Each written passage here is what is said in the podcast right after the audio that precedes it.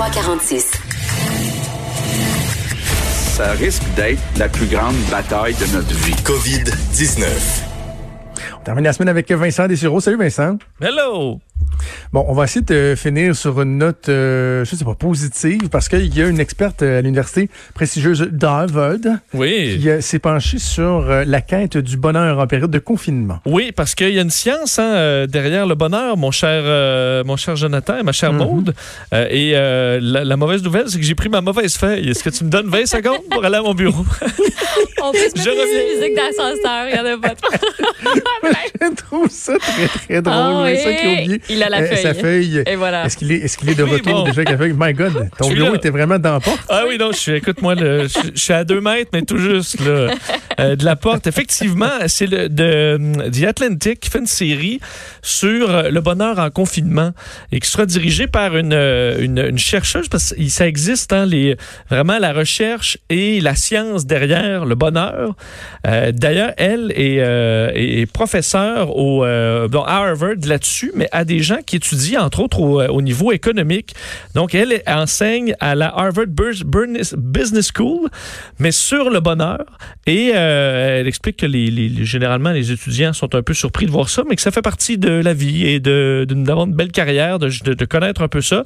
Alors, elle résume des décennies de recherche là-dessus en trois équations pour le bonheur, plus que jamais utile de les comprendre en période de confinement parce que c'est plus difficile. Le premier, alors je vous donne les calculs. Le premier, le bien-être subjectif, ça c'est la version scientifique du bonheur, parce que le bonheur c'est comme flou, là. C'est-à-dire c'est notre bien-être subjectif. Donc on est heureux, on pense l'être. OK. Bon. Euh, alors le bonheur l'ai égal... dit que tu étais heureux. Oui, Ouais. c'est ça. Non, mais je comprends que tu sais, je peux, je peux te dire, ah, t'es heureux, mais tu vas me dire, ben moi, je pense que non. Là.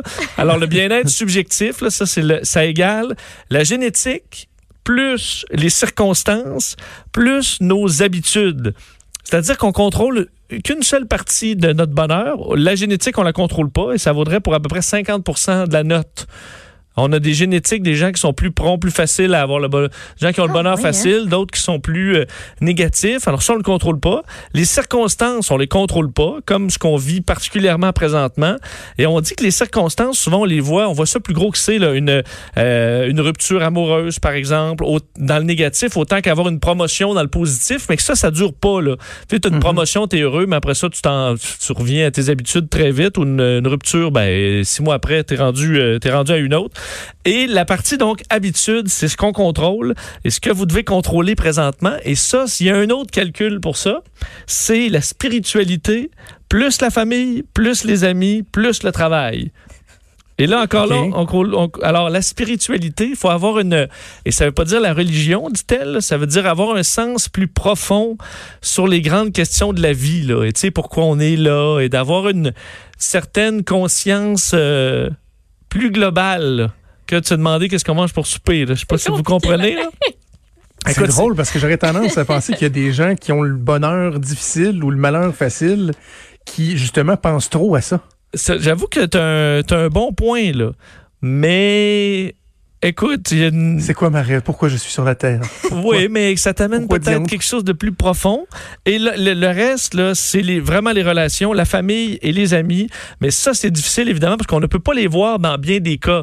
Euh, donc, il faut les entretenir le plus qu'on peut avec les télé- le téléphone, le FaceTime et tout. Ce que vous faites là, c'est bon parce que c'est une des petites parties qu'on contrôle et qui est vraiment importante. Alors, de ne pas perdre des amitiés là-dedans, de faire preuve de patience avec sa blonde ou son chum, parce que ça, c'est vraiment le, le bout qui va être le plus important, parce que le seul bout qui reste, c'est le travail. Et le travail, euh, ben, beaucoup en ont pas, là, présentement. Ben. Mais on peut le changer comme étant des tâches à la maison. Là. Alors, il y a une partie de se sentir accompli dans euh, on va régler des, des trucs qu'on n'avait jamais le temps de faire dans la maison. Ça peut être tout simplement d'enseigner là, à, à ses enfants, d'essayer de faire une séance où ils vont apprendre quelque chose. Alors, une façon comme ça de, de- de- d'apprendre et d'évoluer qui va remplacer la partie travail. là, parce qu'il y en a plein qui vont juste se plonger dans le travail. C'est ces jours-ci ceux qui en ont encore un. Alors, la clé, se trouver une spiritualité puis là, ça, là, je vous le laisse, là, parce que j'ai, j'ai- ça, ça vous regarde. Euh, les relations familiales, les amis et se trouver quelque chose à faire, ce seraient les clés euh, du, du, du bonheur au niveau scientifique, disons. Hein?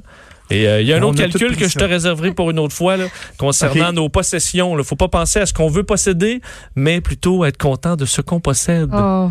Alors, Ah, euh, alors Comme ça, c'est beau. c'est Sûr beau, que hein? vous avez le temps de faire l'inventaire de tout ce qu'il y a en maison, ça c'est sûr et certain. Ben oui, trouve ta vieille Voilà. bouilloire, puis là, tu la fais bouillir, puis elle marche, puis t'es content.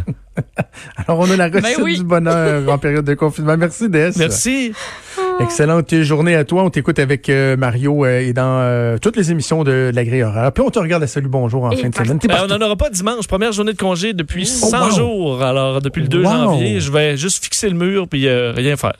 Bravo. Bravo. Je sais pas qu'est-ce que tu vas faire. Ah, tu checkeras ta recette du bonheur. Je m'étends sur le plancher, je m'étends sur le plancher et je regarde le plafond. C'est ce qui est prévu pour dimanche et lundi. Excellent. Ben, je souhaite euh, beaucoup de repos à tout le monde. Je veux dire un gros merci vraiment à toute notre équipe, à Achille Moinet à la mise en onde, euh, à Mathieu Boulet à la recherche. Il y a Alexandre Moranville là, qui était euh, présent aussi. Il y a eu Fred Mockle.